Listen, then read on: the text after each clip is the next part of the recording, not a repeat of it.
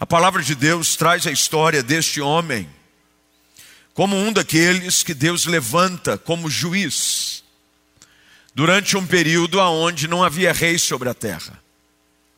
Cada um fazia aquilo que bem entendia ser o correto fazer. Isso é um perigo. Um povo sem leis, um povo sem ordem, um povo sem direção, é um povo fadado à tragédia. Entregues a nós mesmos, nós somos capazes de cometer atos que podem produzir tamanha confusão na nossa vida, na nossa família, na nossa cidade e no nosso país. E o fato é de que, pela desobediência do povo, o capítulo 6 começa assim: os israelitas fizeram o que era mal perante os olhos do Senhor. Todas as vezes que você decide caminhar na direção que o pecado aponta, as consequências são terríveis. A maioria dos problemas que nós reclamamos enfrentar nada mais são do que consequências naturais da nossa desobediência. É fato de que muitos problemas são comuns a todos nós, mas lembre-se, são comuns. As dificuldades da vida, os problemas como uma pandemia, desemprego, às vezes um problema difícil de enfermidade, mas são coisas comuns que fazem parte da realidade do que é a vida para todos. O próprio Senhor disse que o, a chuva, ela cai sobre todos. Ela cai sobre o justo e sobre o injusto. O sol nasce para todos, para aquele que é justo e para aquele que não é justo. É a democracia da vida, mas muitos dos nossos problemas, como a própria palavra diz, de que o homem se queixa dos seus próprios pecados. A maioria dos problemas poderiam ser evitados na nossa vida se nós decidíssemos simplesmente andar segundo a direção da palavra de Deus. É por isso que ela é lâmpada para os nossos pés é por isso que ela é luz para o nosso caminho. Quando você tira a lâmpada e tira a luz do seu caminho, em meio a um mundo que jaz em trevas, que jaz no maligno, o risco de você tropeçar e cair é real.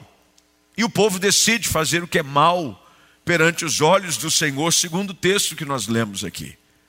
E por conta disso, uma nação chamada Midianitas, o povo de Midian, se levanta para vir saquear tudo aquilo que o povo produzia, tudo que se plantava era roubado deles. É difícil quando você se esforça e não pode usufruir daquilo que você mesmo semeou. E normalmente isso é consequência da desobediência. E a pressão veio tão grande sobre o povo de Israel de que eles agora tendo entrado na terra prometida, tinham que morar e se esconder em cavernas. A caverna era o lugar da habitação. Então, aqui algumas coisas, e eu prometo hoje, diz para o pessoal, que até por conta da, do feriado a gente vai tentar encurtar um pouquinho, para a gente terminar um pouco mais cedo, também para você que está em casa, a, a conexão. Mas algumas coisas aqui, logo de cara a gente percebe não vale a pena caminhar pela estrada da desobediência. Não vale. A desobediência custa e traz um preço muito alto. O povo agora planta e não pode usufruir daquilo que semeou. E agora, ao invés de aproveitarem da terra prometida, lembre-se, terra que manda leite e mel, terra abençoada, eles agora se limitavam a morar em cavernas. Tem muita gente morando em caverna. Eu não estou dizendo de cavernas, como você pode imaginar, que é o fato aqui em que eles habitavam. Não é uma caverna física onde você se esconde, que era o caso deles. Mas tem muita gente nos nossos dias hoje habitando em cavernas. Cavernas emocionais, cavernas sentimentais, se escondendo, fugindo da vida, fugindo da realidade, quando Deus tem para nós algo muito melhor.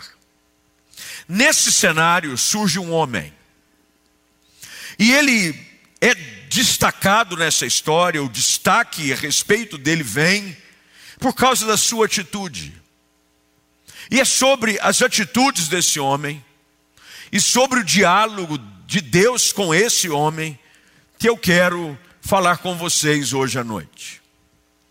Primeira coisa é de que Deus sempre tem uma saída nos meios e nas situações mais difíceis que nós enfrentamos.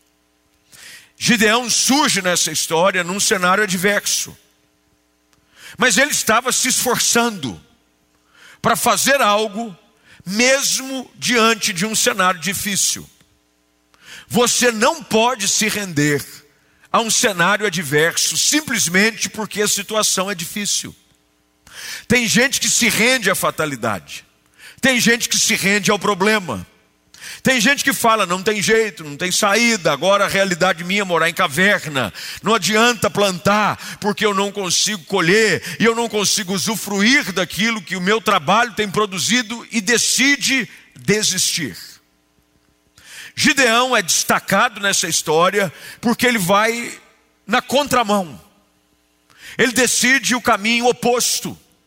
Gideão decide se esforçar para de alguma forma mudar a realidade, pelo menos da sua vida e da sua casa. A Bíblia diz que, no meio desse cenário difícil, Gideão não estava na caverna.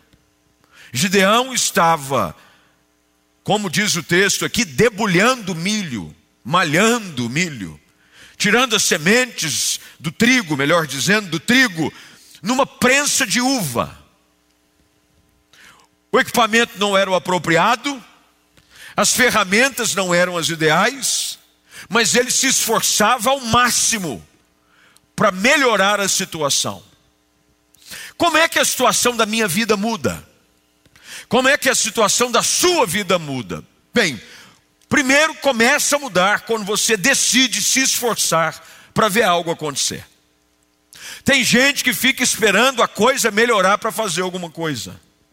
Tem gente que fica pondo culpa nos outros, põe culpa no diabo, põe culpa na política, põe culpa na economia, põe culpa na família, e simplesmente entra na caverna e reclama, e abandona. O processo de mudança na nossa vida começa a acontecer quando eu me disponho a fazer algo para que a mudança ocorra. É assim no casamento, é assim no, na realidade da criação dos filhos, é assim no trabalho, é assim na vida espiritual. Quando eu me esforço, mesmo diante de um cenário difícil, eu atraio a atenção de Deus. Deus sempre olhará com olhos atentos para aqueles que se esforçam, quando os outros aceitam um estado de miséria. Gideão decide fazer alguma coisa. E eis aqui a primeira pergunta que eu lanço a você: O que é que você tem feito para mudar a realidade da sua história? O que é que você tem feito? Qual é o esforço? Porque veja, malhar trigo no lagar, debulhar trigo numa prensa de uva, não é um trabalho fácil, exige esforço. Se eu não me esforçar, se eu não estiver disposto a pagar o preço, se eu não decidir fazer alguma coisa que me gere suor no rosto, que me gere a necessidade de sacrificar, nada vai acontecer. Tem gente esperando a coisa cair de mão beijada do céu. A sua vida só vai começar a mudar a partir do momento em que você decidir, no que depender de mim, a minha história vai mudar. Diga amém para isso. Diga amém você que está em casa também. Não estou ouvindo. Grita mais alto. Eu tenho que decidir. Eu decido. Não vai ser assim. Eu preciso fazer alguma coisa com o pouco que eu tenho. Eu vou fazer o que é possível, queridos.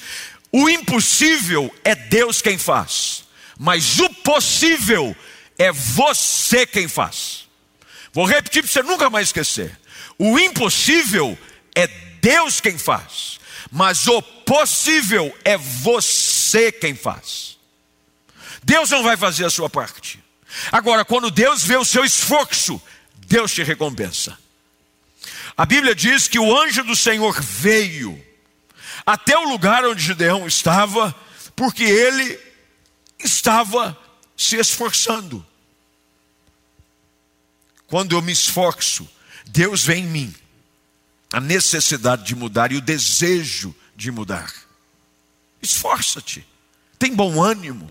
Não foi isso que Deus disse a Josué? Esforça-te, tem bom ânimo. Ele disse: Eu vou ser com você.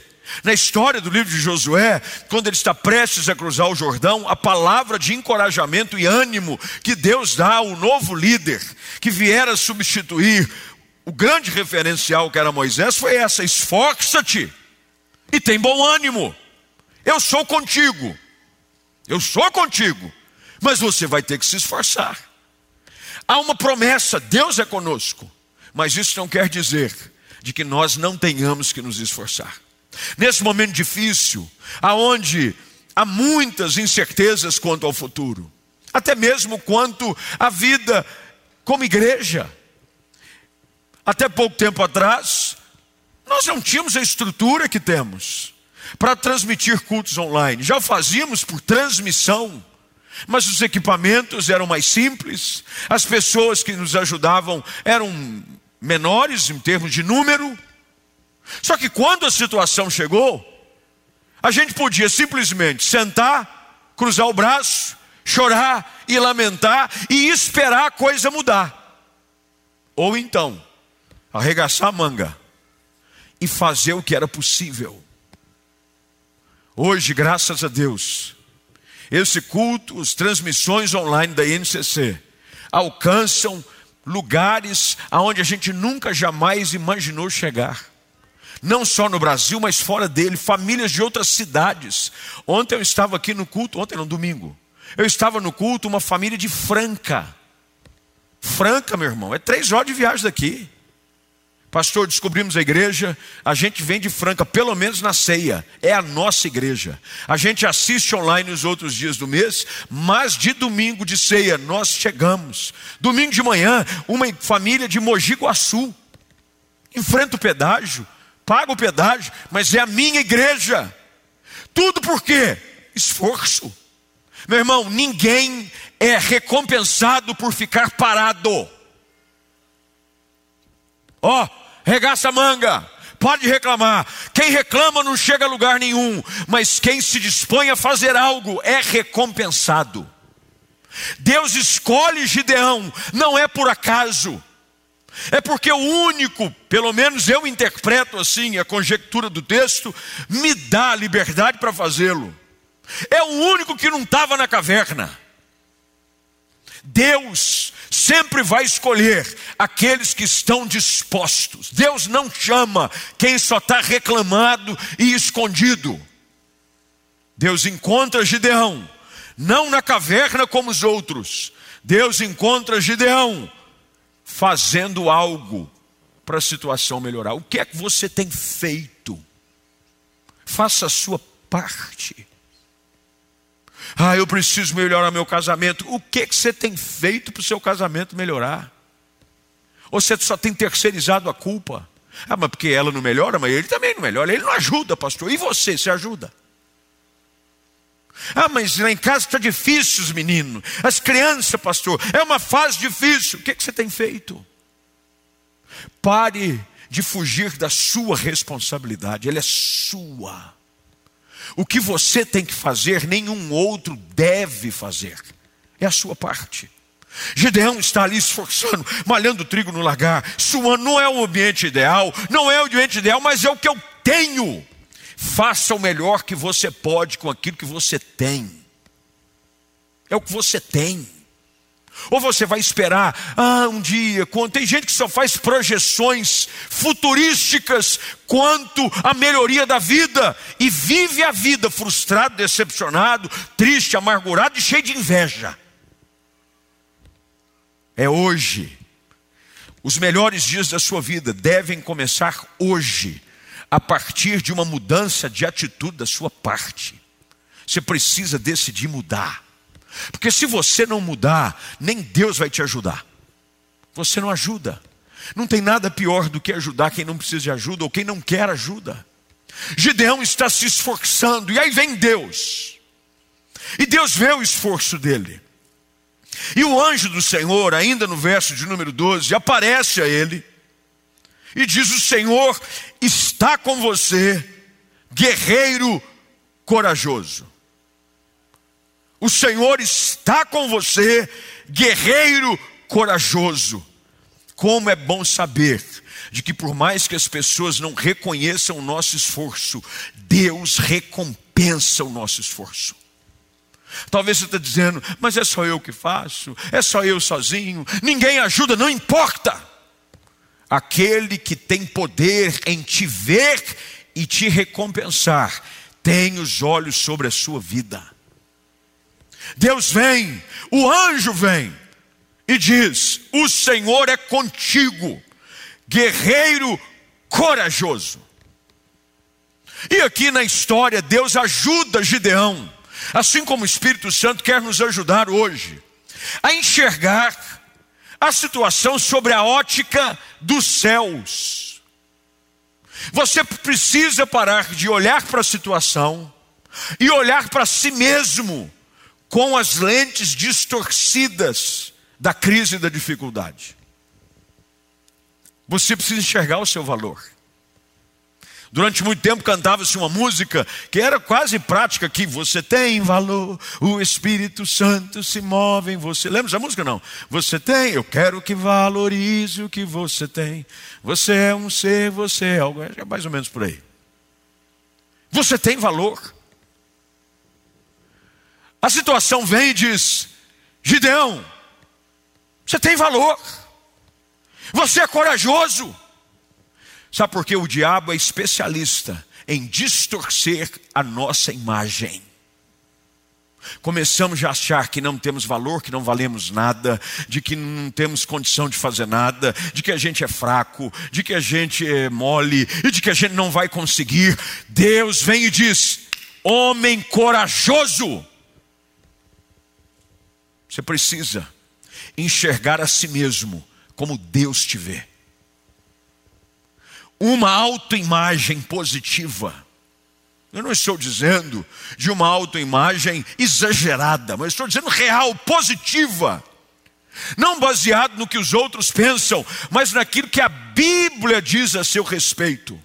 Faz toda a diferença na vida de uma pessoa afirmações. Deus está te afirmando hoje à noite. Você pode, você é corajoso. Eu te chamei para isso. Você é amado pelo Senhor. Deus é contigo, mas há aqui algo também. Há um potencial em você. Você precisa acreditar em você.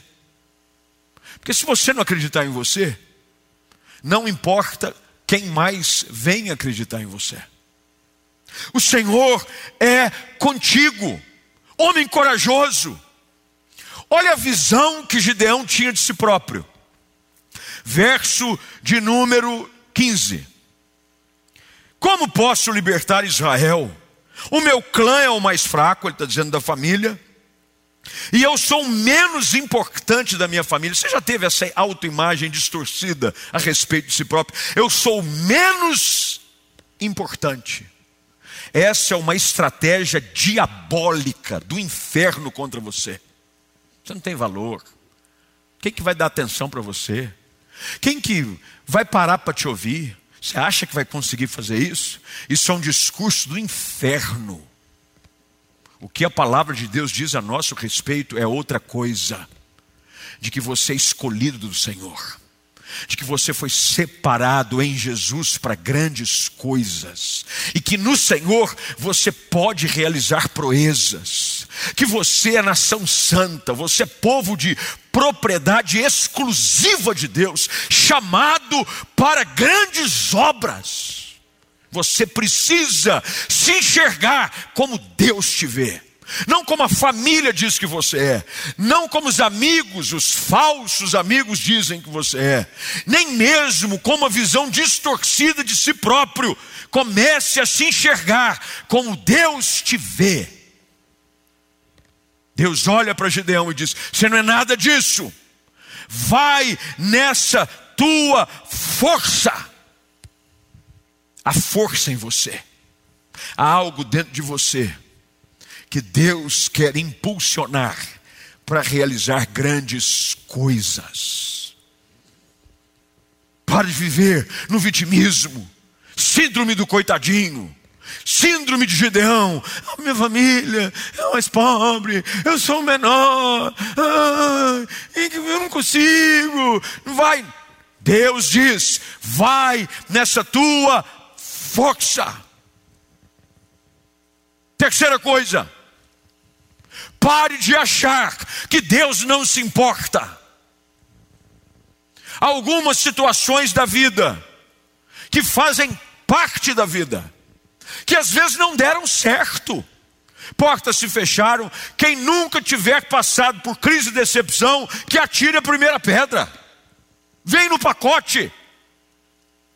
Olha o discurso de Gideão, verso de número 13. Senhor, se o Senhor está conosco, por que, que aconteceu tudo isso? Os milagres dos nossos antepassados, acaso não disseram que o Senhor nos tirou do Egito? Agora, o Senhor nos abandonou.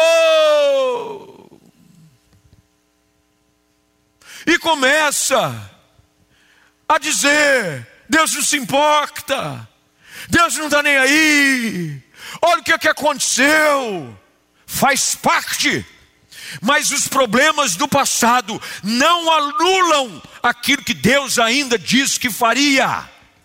Você precisa acreditar nisso.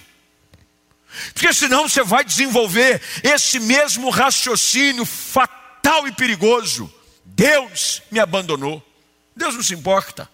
Deus gosta de A, B ou C, mas de mim ele não gosta. Ele abençoa os outros, mas eu não. Deus vem e combate o discurso de Gideão, dizendo: Eu tenho coisas grandes para a sua vida ainda. Os melhores dias da vida de Gideão ainda estavam por chegar, na sua vida não é diferente. Você pode ter passado por lutas, por dificuldade, mas não caia no erro de achar que Deus te abandonou, porque Deus não abandona os seus. As lutas nada mais são do que uma forma de Deus preparar o nosso coração para que possamos viver tudo aquilo que Ele disse que viveríamos. Para com essa conversa de achar que, ah, eu não tenho jeito, como é que vai? Tem plano para a sua vida. Ele diz aqui, verso de número 14. Vá com a força que você tem e liberte Israel dos midianitas. Deus aqui dá senso de propósito para Gideão. Escreve que eu vou te falar, você em casa e você aqui. Não perca o senso de propósito de Deus para a sua vida. Há um propósito, há um ideal há um objetivo. Deus ainda vai te usar para coisas grandes. Você precisa acreditar nisso. Os dias difíceis vêm. Dias difíceis que a gente não sabe se realmente vale a pena, mas é nessa hora que Deus vem. No caso aqui, foi um anjo, para nós hoje, vem na pessoa do Espírito Santo vem pela Sua palavra e diz: vai nessa tua força, Flávio, vai nessa tua força, Bruno, Maria, ou seja lá qual for o seu nome. Vai, porque eu ainda vou te usar para coisas que você não consegue imaginar. Deus pode transformar um passado de dor num futuro de glória para o nome dEle. Ele fez e Ele continua fazendo eu ainda vou te usar para libertar Israel. Verso 16: Eu estarei com você, e você destruirá os midianitas como se estivesse lutando contra um só homem. Olha a promessa de Deus: haverá uma ação sobrenatural em seu favor. Você precisa enxergar a vida além da lógica humana nós somos e vivemos no sobrenatural. O que Deus estava dizendo para Gideão é o seguinte: o que eu vou fazer na sua vida não tem explicação. Eu vou agir, E eram muitos, hein? Os midianitas não eram poucos, milhares e milhares. Ele diz: Você vai derrotá-los como se fosse um só homem. Deus está dizendo a você: aquilo que você julga ser insuperável, eu vou ajudá-lo a vencer de forma simples. Eu tenho que ter isso como perspectiva. De um Deus que me ajuda a olhar para frente pela fé. O anjo vem e diz para ele: olhe para o futuro com esperança, Gideão. Você vai ser usado para coisas grandes. Eu preciso acreditar nisso. De que Deus vai me usar para coisas grandes. A história, ela é linda na sua intensidade, porque o capítulo todo conta não só o chamado de Gideão, mas também a antessala da batalha com os midianitas, que se desenrola de uma forma, como diz, sobrenatural. E no capítulo 7, tem então os detalhes de como isso acontece. Mas nada disso aconteceria se Gideão não tivesse, desde o início, decidido fazer algo para mudar a sua realidade. A mudança que tanto você espera começa em você hoje à noite. É você que precisa decidir: eu vou me esforçar. Não está fácil, pastor. Olha, tem hora que dá vontade de desistir. Bem-vindo ao clube. Não é só você. Eu também tenho os meus dias difíceis. Tem dia que dá vontade de jogar tudo para o alto. Mas nessa hora, o Espírito Santo vem e me traz mais uma vez o senso ideal do que é que Deus tem para mim, de quem eu sou em Jesus e de como Ele pode me levar a viver coisas ainda maiores. Deus continua escolhendo as coisas loucas desse mundo para fazer coisas extravagantes, extraordinárias. Mas tudo depende de uma decisão. É por isso que a vida de uma pessoa só muda quando uma decisão é tomada. Quando você decide entregar a vida a Cristo, é que tudo muda. O preço já foi pago, Jesus já foi levado ao Calvário e pagou o preço pela redenção do seu pecado com a sua própria vida, derramando o seu sangue. Ele ressuscitou ao terceiro dia e ele disse que voltaria para buscar a sua igreja, o que em breve ele fará. Mas nada disso se torna uma realidade se você não decidir de que a sua parte você vai fazer. Qual é a minha parte, pastor? É simplesmente dizer: eu preciso de Jesus. Eu vou dar um passo em direção à obediência. Lembre-se, toda essa história de caverna, de não poder comer daquilo que a terra produzia, é resultado da desobediência. Um povo que vive na desobediência, um povo que decide, que escolheu andar longe de Deus, nunca vai viver o melhor de Deus para a sua vida.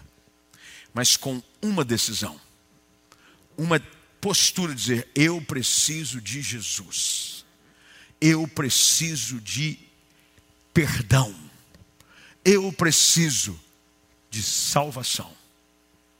Com essa escolha, com esse passo, você então começa a trilhar o caminho em direção ao grande milagre que Deus ainda tem a realizar na sua vida, não apenas para perdão dos seus pecados, mas para usá-lo poderosamente nas suas mãos. Você crê nisso?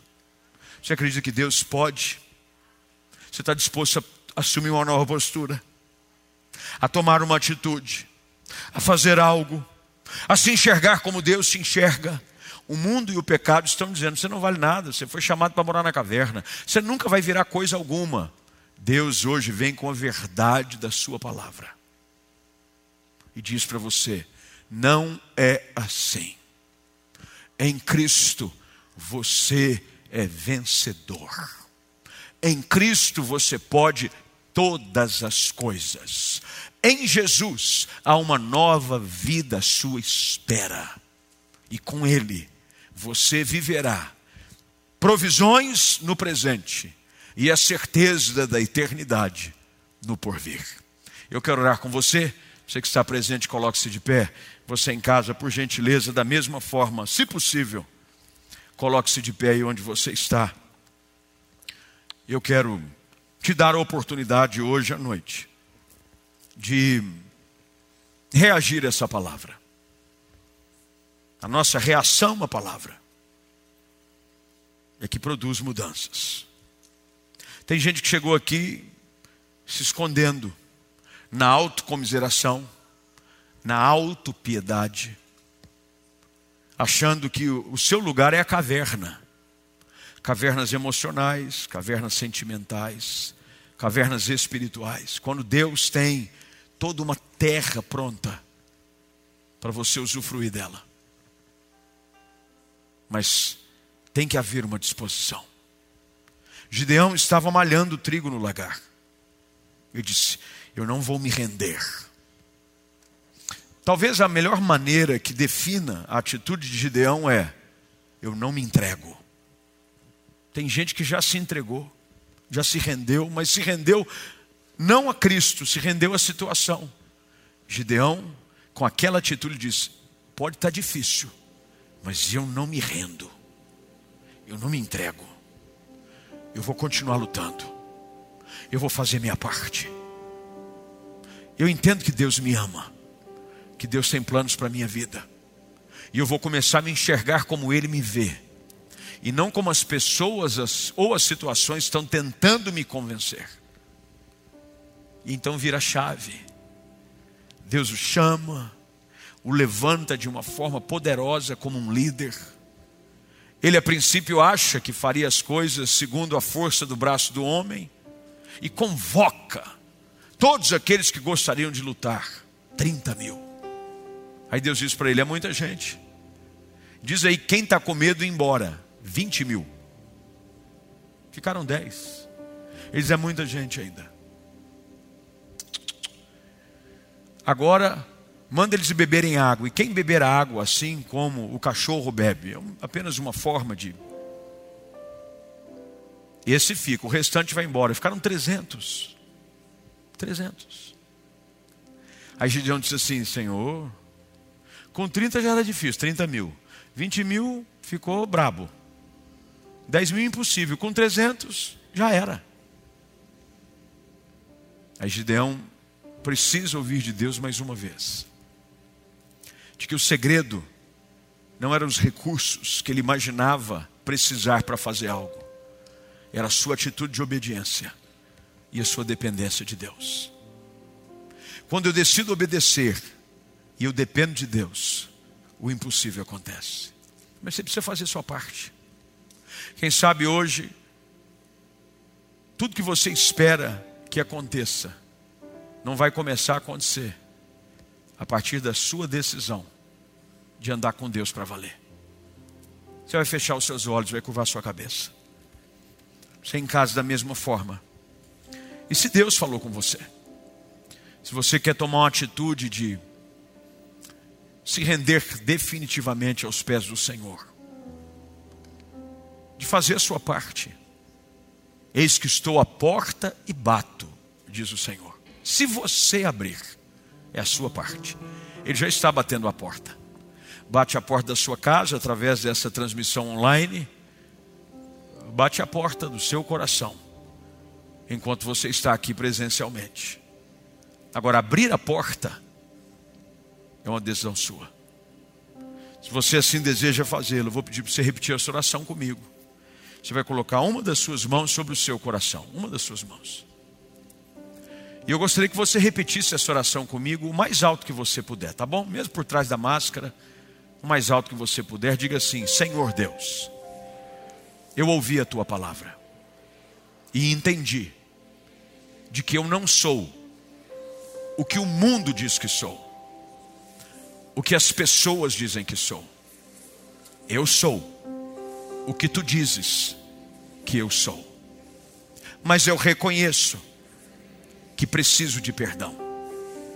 E nessa noite, eu tomo uma decisão de com os meus lábios confessar que sou pecador e preciso ser perdoado.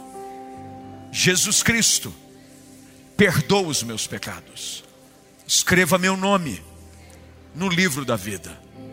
Eu reconheço e o recebo como meu Salvador.